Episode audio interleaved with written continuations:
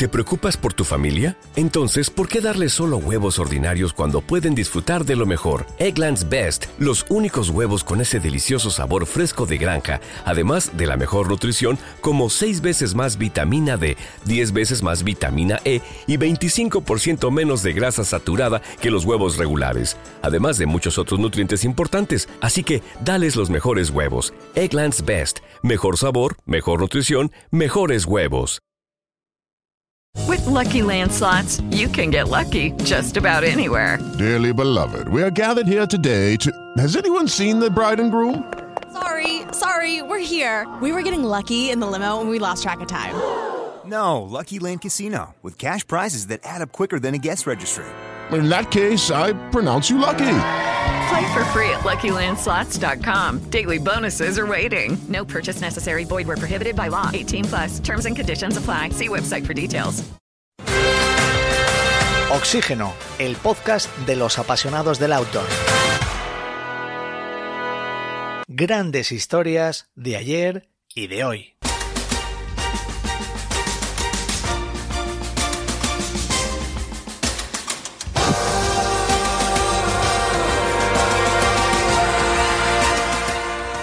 Viajar es un estado de ánimo, una sensación vital de evasión y descubrimiento que sentimos a menudo, casi constantemente. Cuando leemos un libro, vemos una película, escuchamos música, contemplamos un paisaje, miramos un mapa o compartimos recuerdos, sueños o pasiones con los buenos amigos.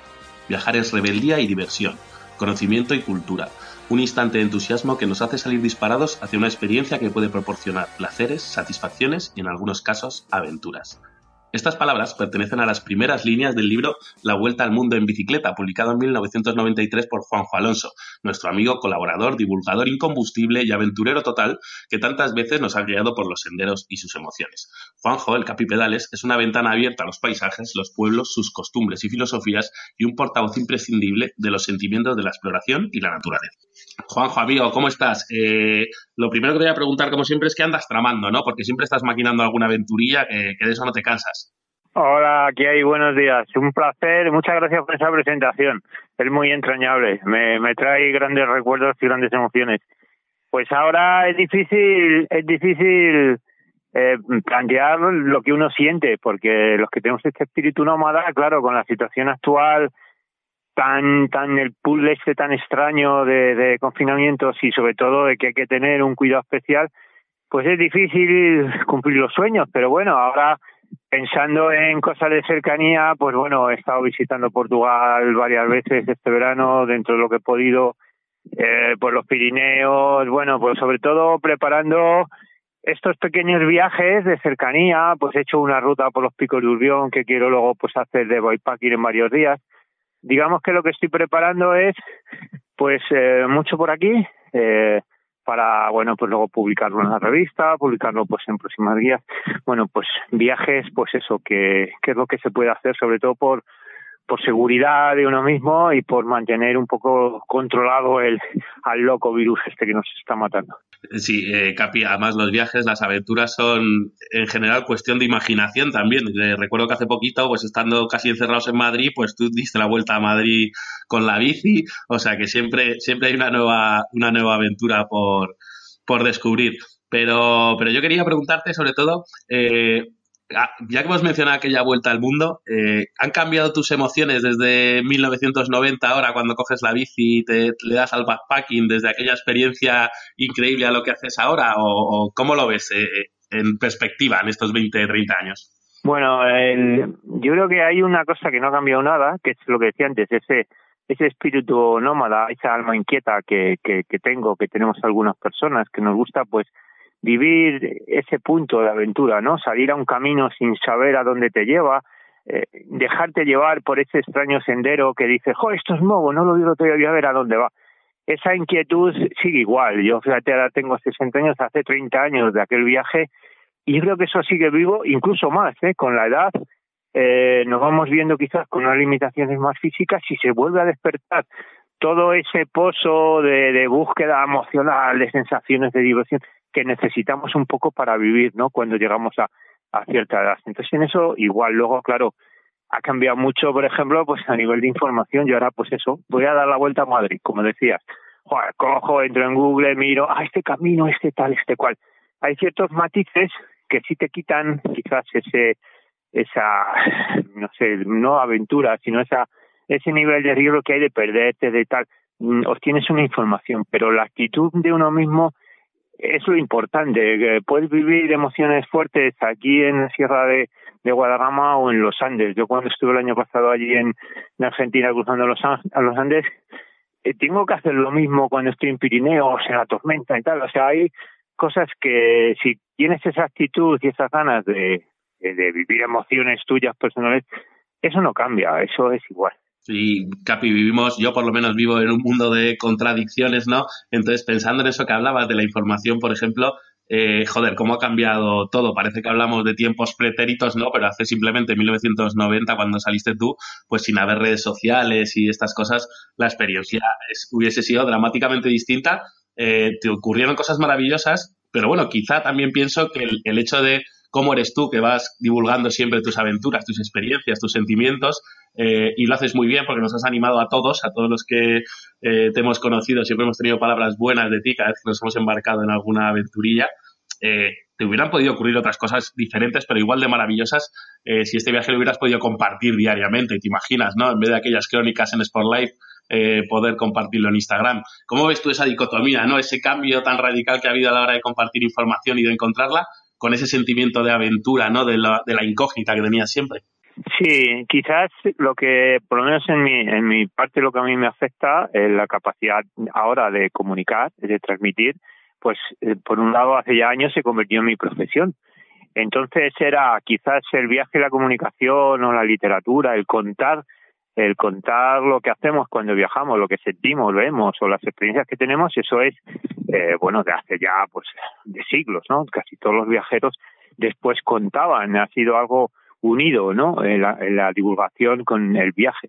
En mi caso, pues se convirtió ya hace muchos años también en una profesión, entonces a mí lo que ahora me permite es sobre todo, pues eso, buscarme la vida y, y trabajar en esto, pues que nos apasiona, convertirlo. Entonces, claro, todos estos medios, mira, yo ahora estoy en un campo aquí de, del Monte de Guadilla, estoy saliendo pues a mi medicina diaria, que es un ratito de bici, y estamos charlando y nos pueden saliendo miles y miles de personas, ¿no? A través del podcast.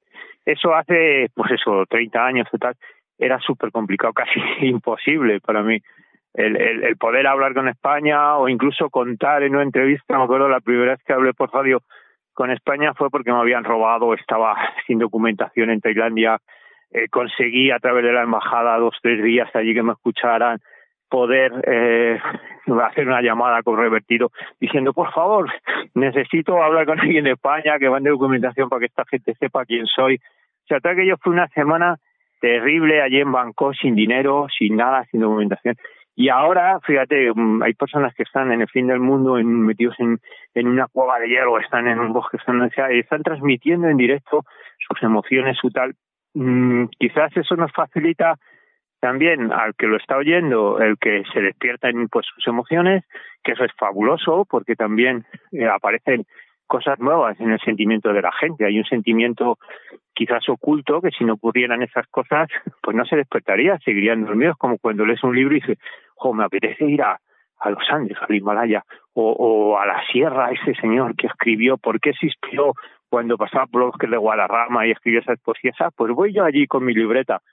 Entonces ahora la comunicación me parece súper buena, bien usada, por supuesto, y en aquel tiempo, claro, como no la conocía, pues yo no echaba de menos el móvil. Yo iba sin nada y decía, bueno, a ver cuándo puedo escribir una postal y, decir en casa que estoy vivo.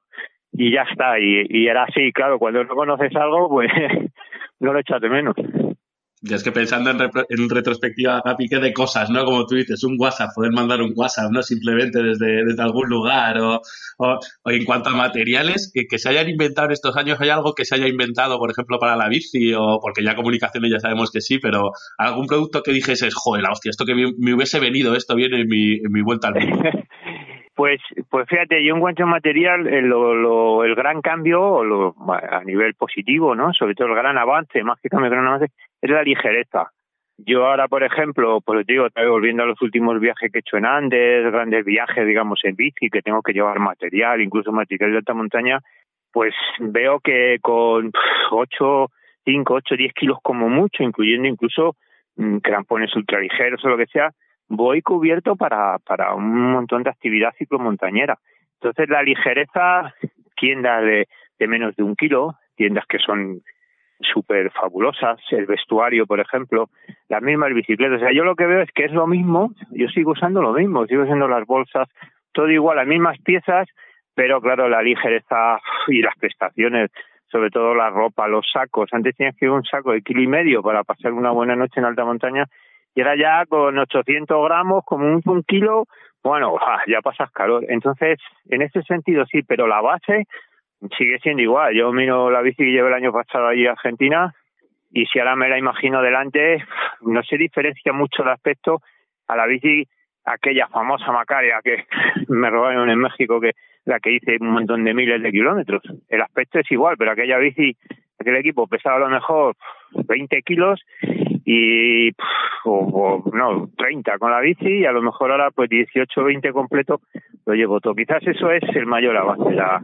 la ligereza eh, Capi, eh, la vuelta al mundo de los 90, joder, la verdad es que te pasarían cosas increíbles, pero yo recuerdo mucho una anécdota, he pensado bastantes veces en ella porque me parece increíble. Eh, no, no, sé que tenías un problema con la bici y, y, la tienda de repuestos que encontraste después de diversas peripecias, ¿no? Se llamaba la tienda Capi Pedales, si no me equivoco, ¿no? Ah, en, en Buenos Aires. Sí, sí. Eh, bueno, resulta que, claro, en aquellas, en aquella época eh, yo iba escribiendo los reportajes, como decía, los escribía en un papel y los iba enviando pues a la revista, a, a, a Bicisport, que era que iban saliendo. Pero yo no, no sabía ni veía las revistas ni nada. Y después de ya casi más de un año de viaje, llegué a Buenos Aires y necesitaba una tienda, ¿no? Ir a ver, pues, buscaba una tienda. Y ah, pues una tienda de bicis por aquí. Y resulta que esa bici, o sea, esa tienda se llama Capitán Pedales porque allí aunque reciben la revista, en aquella época la recibían con bastante retraso, con tres, cuatro meses, incluso los suscriptores, que por ejemplo después de salir. Y entonces vieron que había un tipo que le estaba dando la vuelta al mundo, y tal, y dijeron, ah, pues vamos a poner a la tienda Capitán Pedales. Esto mucho antes de que yo apareciera por allí, pues unos meses antes. Y de repente entro allí a la tienda y digo, anda, mira, qué casualidad, oye, ¿por qué os llamáis Capitán Pedales? Y dicen, no, pues porque hay un tipo español que está dando la vuelta al mundo en bici y tal. Y mira, y nos llegan aquí las revistas que estamos suscritos a Bici por de España. Y digo, anda, pues mira, mira, y mira, mira, y era yo, claro. Entonces, claro, aquello fue una anécdota curiosa porque yo además estaba pues estaba en Buenos Aires, necesitaba ir a África, me estaba buscando la vida, eh, estaba en un hotel allí alojado por cortesía de un gallego que era el dueño del hotel, que me dejaba allí trabajar a cambio de la comida y de dormir, o sea, una situación, y me encuentro, bueno, pues esos momentos, claro, amigos ya todavía y todavía sigue ¿eh? la tienda, entro así en Facebook Capitán Pedales y, y por ahí anda, curiosidad de los viajes es increíble, porque además de conseguir las piezas que necesitabas, pues eh, te, te, fuiste con una dosis, imagino, de moral de la hostia para continuar el viaje. Oye, Capi, tenemos a Elena por aquí que seguro que algo te quiere preguntar. Ay, Elena, ¿qué tal? Hola Capi, ¿qué tal? Hola, me estaba riendo, me estaba riendo con tus con tus anécdotas. Es que la verdad es que tienes tantas cuando cuando antes has dicho lo de lo de Bangkok, no sé si esa se puede contar o no, pero tienes tienes tantísimas, eh, bueno, muy buenos recuerdos, pero en algún momento también cuentas que lo pasaste realmente mal, ¿no? Creías eh, en algún momento pensaste de aquí no salgo, no vuelvo a España ya nunca más a, mi país? Eh, bueno, pues fíjate, por ejemplo, el, primer palo gordo fue, eh, bueno, había sido en, en Pakistán. Allí fue el primer robo así serio, porque bueno, hasta Pakistán todo había ido muy bien, tal, había estado pues Turquía. Y allá en Pakistán pues me robaron, me dieron un palo además mm, con agresión, pues me hirieron en la cabeza, bueno, entonces estuve allí en Islamabad en un campo y allí fue quizás el único bajón que dije, eso si estoy aquí ya, que llevo dos meses de viaje, pues esto, esto, esto va a acabar mal, ¿no? Y allí luego, pues claro, me dio fiebre, estuve enfermo, entonces aquel es realmente un bajón de duda, la gran duda. Pero luego fíjate después, pues eso, pues por ejemplo en Tailandia me robaron, en México he sufrido incluso enfermedades, en la India, bueno, me tuvieron que escalar un brazo porque me pilló un autobús. O sea que, y nunca eh, había pensado en, en volver. O sea, siempre, incluso en México, cuando me robaron la bici y me quitaron todo, yo llamé otra vez a Macario, que entonces ya me, me pues eran amigos y me daban las bicis. Dijeron, no te preocupes, si quieres seguir, nosotros pues te mandamos un aviso que sí. O sea, yo siempre, claro, es que tenía 30 años y decía, esto es como ahora, ¿no? Es decir, como cuando voy con gente y digo, oye, nos damos la vuelta, no, joder, si lo mismo ya no volvemos aquí nunca más, ¿no? Hay que aprovechar a tope. Y yo esa actitud, pues fíjate, hace 30 años, pues la tenía todavía mucho más clara. Entonces nunca, mm, nunca pensaba en volver, ¿no? En, o sea, cuando llegué a España fue porque un poco por las circunstancias me llevaron después de América, África, en África muchos problemas, países cerrados pues yo iba viniendo y ya iba viniendo a España, también me apetecía llegar, pero no, yo siempre, siempre hacía lo posible por seguir adelante. Esa quizás sea una actitud que, bueno, también me caracteriza incluso la, la intento mantener. Es, es, es, interesante, quizás es lo que me lleva a ser como soy. Creo que vamos a hacer también sus cosas malas. Que no está nada mal, Capi, si es que no paras. Eh. Lo que pasa que cuando cuentas es, esos tiempos y, y, esas, esas aventuras, ese pedazo de, de, anécdotas y, y, de cosas que te han pasado, eh, no sé si ahora mm, se pueden vivir eh, esas aventuras. claro, como decía antes Jorge, no, no de la misma manera estamos mucho más conectados, es difícil encontrar lugares salvajes o que no, donde no puedas eh, comunicarte. Es, es eh, han, ha cambiado mucho la, la forma de, de enfrentarse a, a, esa incertidumbre, ¿no? Sí, lo que teníamos un poco decíamos antes, ahora lo que te, te ofrece sobre todo la tecnología incluso pues la medicina, el, también hay recursos en países que han mejorado, países pues que hace a lo mejor 30 años tenían en ciertos lugares, en ciertas regiones, menos recursos, menos recursos suyos, económicos, sociales, y ahora yo he pasado, he vuelto a Bolivia, por ejemplo, hace poco, crucé una frontera que hace 30 años en el Sagrado de Uyuni, era un puesto fronterizo que que bueno, al entrar ni siquiera me pusieron el sello en el pasaporte, estaba la cabina vacía donde en un antiguo puesto minero y pasé hace dos o tres años que crucé otra vez el Solar de Uyuni y, y allí había, bueno, pues una estación ferroviaria, había minas, había un poblado con tiendas, con hostales, pude, pude recoger, pues, pues eso, comida. Entonces eso, mmm, quizás yo iba pensando en aquello que había visto hace, no es que me ataque la guerra, es que ahí pues está pasando un helicóptero, a lo mejor lo oís, y, y ya se aleja. Y entonces eso quizás a, a, ahora, a las personas que no han conocido aquella desolación, pues les da seguridad. Y la tecnología te ofrece también pues que podamos disponer de un, de un yo ahora llevo un GPS, el año pasado, por ejemplo, yo cuando tuve un, un, problema allí en Cauce, un río que me resultó un torrente, yo llevo un GPS con SOS que si le doy a un botón eh, pues salta una luz en una central que está en Hamburgo, en Alemania, no sé dónde, y se pone en, en, ya el sistema de alarma, que eso ahora se utiliza mucho, ¿no? Por, por los grandes viajeros. Pero mmm, no evita, o sea, yo lo podía haber hecho, no fue necesario, porque me rescataron unos militares. Pero eso no quita para que yo me meta en ese fregado, ¿no? Para que me arriesgue. O sea, la capacidad de arriesgarse y de aventura van uno mismo. O sea, que tú lleves un sistema de localización, vea nuestro amigo conocido, Antonio, que ha cruzado el Atlántico, dice, joder, es que claro, es que lleva un botón que si le da, eh, le van a recoger, claro, si le van a recoger, pero como venga una ola de 8 metros, le mete un zambombazo y le van a recoger al fondo del océano. O sea, el, el, el espíritu aventura lo que te da es que cuentas quizás más con seguridad de que se van a enterar antes en casa si te pasa algo. Yo lo que le digo, digo, Claro, antes, en aquella época, de la vuelta al mundo, si hubiera pasado, a lo mejor ni se habían enterado en casa. Porque, yo qué sé, pues fíjate. Y ahora, pues eh, mi mujer y mi familia, mis hijas saben cuando me voy por ir aventuras dónde estoy. Hay en el ordenador un botoncito azul que saben lo que voy, la velocidad que llevo y tal. Pero eso es lo que digo, no quita para que la actitud con ganas de, de meterte en historias, de, de buscar incluso todavía en el planeta hay lugares eh, que no están muy bien, aunque están cartografiados, pero no sabes lo que te vas a encontrar cuando llegas ahí. Yo lo veo en la bici, que me meto en sitios y donde voy a estar una semana, estoy un mes, o donde creo que es un arroyito, me encuentro un cauce allí tremendo y, y tú no le puedes dar un botón para que te tome la decisión de qué tienes que hacer en ese momento. Por mucha tecnología que llevamos, las decisiones siguen siendo personales. Y una decisión equivocada en, en una escalada en un viaje, en cualquier sitio, es un, una decisión que te puede llevar al caos. Entonces, esas decisiones son personales, eso no lo decide un GPS, ni un WhatsApp, ni nadie, ni un amigo, sí, una tú le llamas un WhatsApp, joder, que estoy aquí, no sé qué hacer, eh, te puede dar un consejo, venga, ánimo, no te preocupes, pero la decisión, eso es lo más bonito que hay, el tomar decisiones y que dices, madre mía, me voy a dar la vuelta, que ¿dónde me voy a meter? Eso creo que sigue existiendo. Quizás eso efectivamente todavía eh, queda esa capacidad de, de decisión, ¿no? De individual.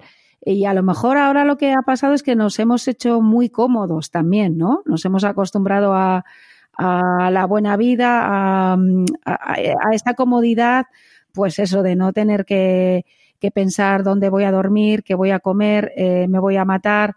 Se ha perdido un poco ese, ese espíritu de, de aventura que tú todavía conservas, afortunadamente.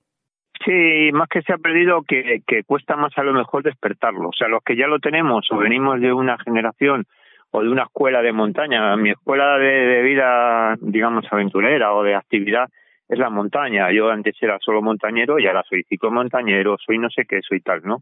Porque quizás eso fraccionamos un poco, ¿no? Nos etiquetamos mal. Pero mi escuela es la montaña, la montaña clásica, la del madrugón, el pasar vivaquear porque al día siguiente tienes que hacer una escalada y dormir por la noche porque no te da tiempo a volver.